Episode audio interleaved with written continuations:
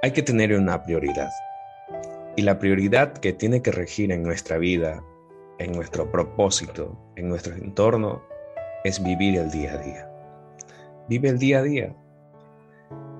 A veces nosotros cargamos con cosas que se van acumulando noche tras noche y nos atormenta, no nos deja dormir.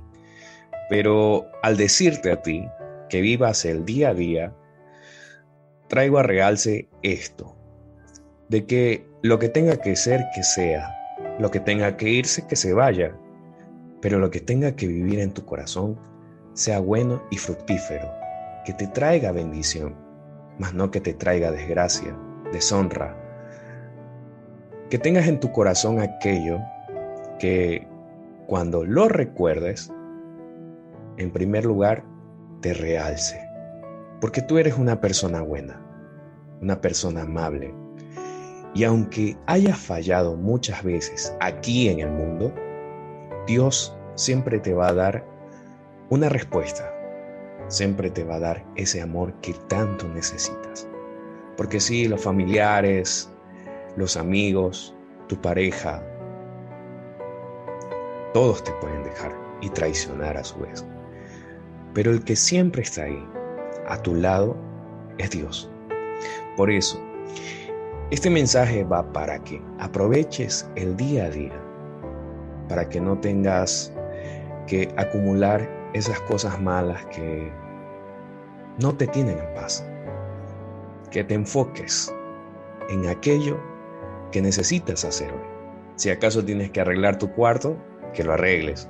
Si acaso tienes que trabajar hoy y dar el máximo, dalo.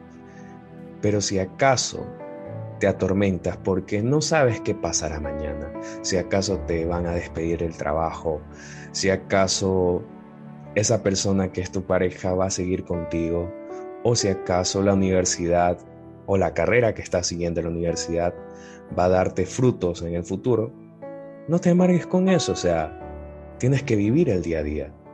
Nunca te olvides de vivir. Porque muchas veces aquellos que mueren no son aquellos que toda su vida han vivido. También son aquellos que murieron en el camino y vivieron con pereza, con desánimo, con, con dolor.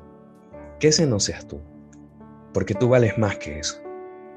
Por eso vive el día a día, aprovecha cada instante, cada momento de decirle te amo a tu hijo, a tu mamá, a tu papá, a tus abuelitos, a tus primos, a tus amigos, a tu amor, a tu esposa, que aunque muchas veces nosotros nos distraemos, como varones que somos, nos distraemos en cosas banales del mundo, en tentaciones, no está de más que le digas te amo a tu esposa, porque no sabes ¿Qué pasará el día que viene?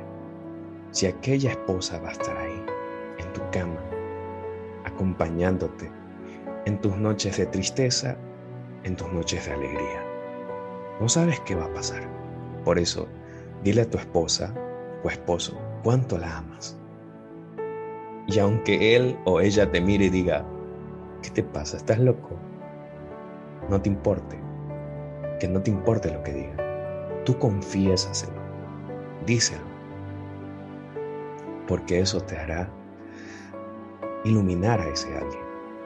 Y aunque ese alguien muchas veces sea terco, sea duro de corazón, que sea una costumbre decirle te amo todas las noches, mañanas y tardes. Todo. Que en el momento menos preciso le digas, no me arrepiento de cada momento de cada cosa que ha pasado entre nosotros. Por eso, aunque mañana nos departemos igual, aunque mañana tengamos ese futuro o el presente en que estamos andando, quiero decirte amo. Así que ese ha sido el mensaje de hoy y espero que lo practiques y lo hagas. Y te dejo como reto. Quiero que envíes un mensaje a siete personas en este momento. Si es mucho, envíaselo a tres. A tres personas súper especiales en este momento. A una le dices te quiero, a otra le dices te amo y a otra le dices te extraño. Puede ser a tu mamá, a tu abuelita, o a tu novia, a tu novia, esposa o esposo. Cuídate mucho y espero que en este video tengas la bendición que necesitas, el mensaje que necesitas escuchar y sobre todo el abrazo que en este momento te lo estoy dando. Los amo, cuídense y bendiciones.